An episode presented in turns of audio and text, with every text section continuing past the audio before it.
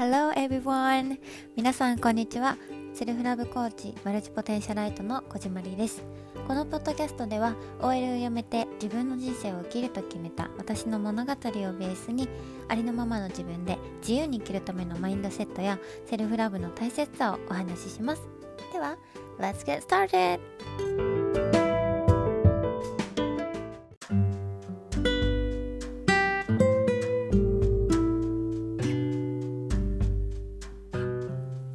さん、こんにちは。こじまりです。今日は、テーマを決めていません。テーマを決めていないんです。なんでかっていうと、まあ、今までもちろんテーマを自分の中で決めたりとか、あとは、あ、こういう話しようみたいな感じで、まあ、計画してっていう感じをやってたんですけど、なんかそれより、こう雑談な感じで話してみるのも、ちょっと一緒に想像してほしいんですけど、こうカフェでゆっくり一緒に話しているみたいな感覚になってくれるんじゃないかなと思って、もうすごくゆるゆる雑談をしていこうかなと思っております。そして今日も私のポッドキャストに戻ってきてくださって皆さんありがとうございます。最近ですね、私はマルチポテンシャライトだなって 自分のことめちゃくちゃ思うんですね。なんでかっていうと、今すごくいろいろなお仕事をさせてもらっていて、自分の中で今までで一番多い違う種類の仕事をしていて、あの、サロンモデルをさせていただいたり、あの、アシスタントをさせていただいたり、あとアルバイトをしていたり、えー、あとは動画編集をさせてもらっていたりとか、あとは自分の、まあ、配信ポッドキャストとか、まあこれはお仕事じゃないけど、あの、ポッドキャストの配信とか、インスタグラムの発信、自分のビジネスのことを考えたりとか、で、あと、デザインについても勉強をしていたり、料理も勉強したり、まあ栄養のこと勉強したりとかっていうのがありまして、あの、かなりね、いろんなことをやってるな、今、みたいな 感覚に陥っていて、それが始まったのが1ヶ月前ぐらいかな。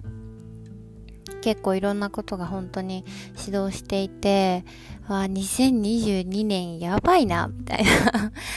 楽しいなと思って始めて、始めたんですけど、今私は今月はすごく、あの、マルチポテンシャライトとして自分の中でのバランスを整えていく年、年じゃないか、バランスを整えていく月なんだなと思ってます。すごく葛藤があるし、自分の中でうまく休みを組み込めなかったりとかするんですね。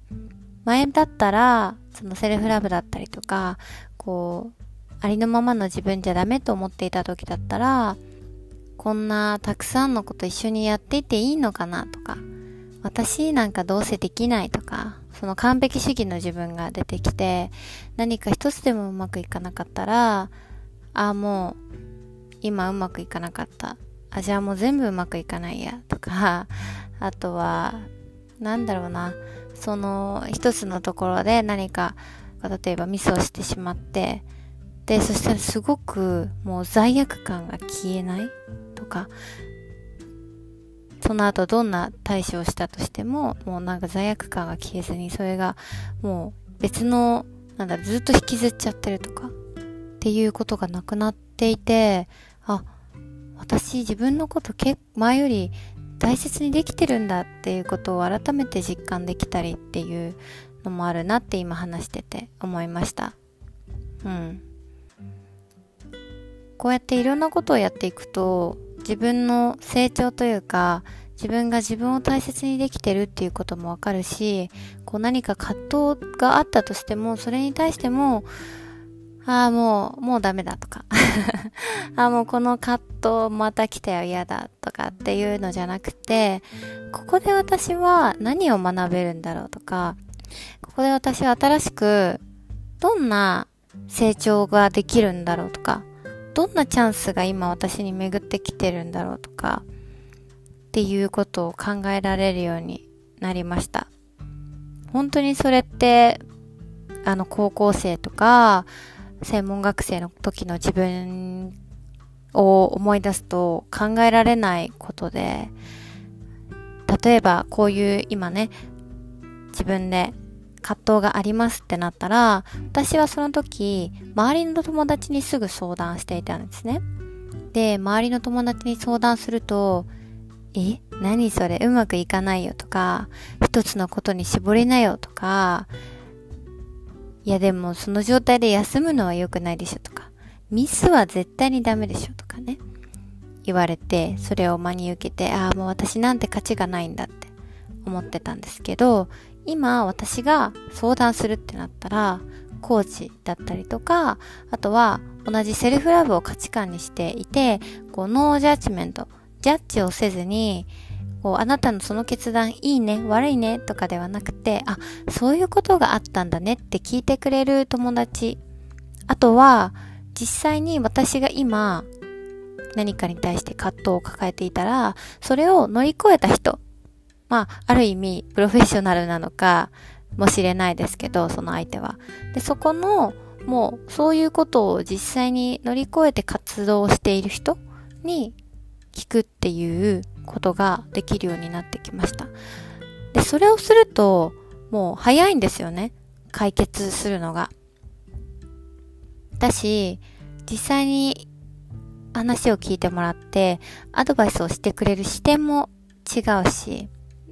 例えば家族に相談したらきっと、その家族の中での、ね、親の思いだったりとか、親の常識だったりとか、もちろん世代も違うし。で、親とはいえど私たちは、ある意味他人でもあるわけですよね。私はそれをすごく意識していて、だけど、それが意識できなかった時は、自分の中にすごく家族が侵入してきて、家族が喜ぶことを選ぼうとか、この選択は家族が喜ばないとか そういうことをね、よく考えていたなって思いますね。本当にゆるゆる今喋ってるんですが、なんかわかるとかっていうことがあったら ぜひ DM だったりとか、あ私のインスタグラムだったりとかで、ぜひ教えてくれると嬉しいです。で、先日ね、あの、私このポッドキャストの一つ前のエピソードの、えっ、ー、と、セルフラブについて、セルフラブって何？っていうところから一緒にワークをやってみようっていう話をしたんですけど、で、それを私インスタグラムでもライブでやったんですね。もし興味がある方だったりとか、あ、前回のポッドキャスト聞いて、こういうところちょっと聞いてみたいなとかある人は、ぜひ見てコメントして教えてほしいんですけど、それをやった時に、あの、ライブに来てくださった方のおかげですごく盛り上がったんですね。で、私自身も改めてセルフラブって自分の中でどういう定義だったかなとか、いろいろ考え直すきっかけになってすごく楽しかったんですけど、やっぱりこういうワークだったりとか、実際に自分がやってきたことを、こう、誰かにギブすることによって、なんか、あ、こういう気づきがありましたとか、言ってもらえることってすごく幸せだなって改めて思いました。ちょっと話が最初の方に戻るんですが、あの、マルチポテンシャライトやってるなって思ったっていう話をしたと思うんですけど、そのマルチポテンシャライトが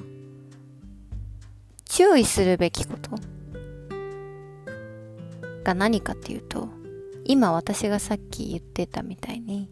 あの、オーバーワークしてしまうっていうところが、マルチポテンシャライトが注意をしていかなければいけないこと。オーバーワークだったり、あとは、ブーンアウト、あの、燃え尽き症候群とか聞いたことありますかね。燃え尽き症候群っていうのは、何かのことに向かって、わーって、もう、とにかく働いて、その後、こう、燃え尽きた感覚になるような、ことを言うんですね。私それ結構なったことがあって、あ、これやろう、わーってやってて、その後、なんかこう、もう、なんだろう、それをやる気が起きないというか、あ、もう、疲れた、みたいな。これ以上できないプスプスプスって効果音が聞こえてくるような感覚になるんですね。で、もうそれで何度も休むことって大切だし、自分にとってのバランスを見つけること、見つける、見つけようって思っていたんですけど、今回は本当にそれを改めて実感したというか、本当に自分の中のスケジュールに休むということを組み込むっていうことがいかに大切かっていうのを思いました。なんか別に私が体調を崩したとかそういうことではないんですけど、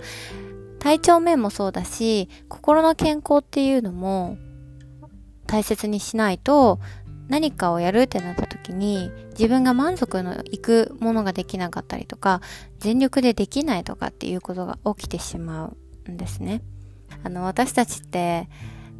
休むことを教わってこないじゃないですか。